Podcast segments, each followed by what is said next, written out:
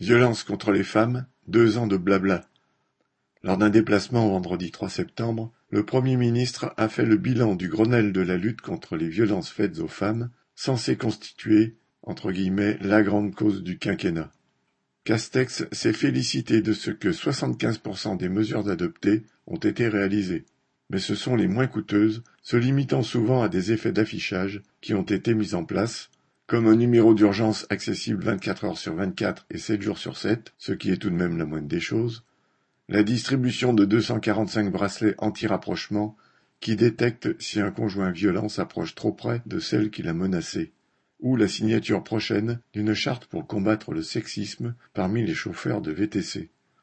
En revanche, les moyens manquent toujours pour ce qui est primordial, notamment l'hébergement et la mise à l'abri des femmes, la prise en charge des enfants le suivi des hommes violents.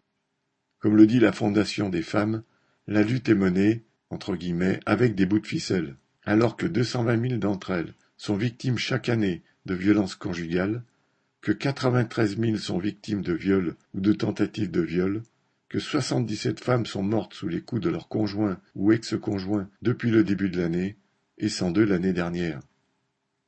De plus, les confinements ont largement aggravé le phénomène, les appels reçus pendant la période ont été multipliés par quatre, les violences intrafamiliales ont augmenté de 20%.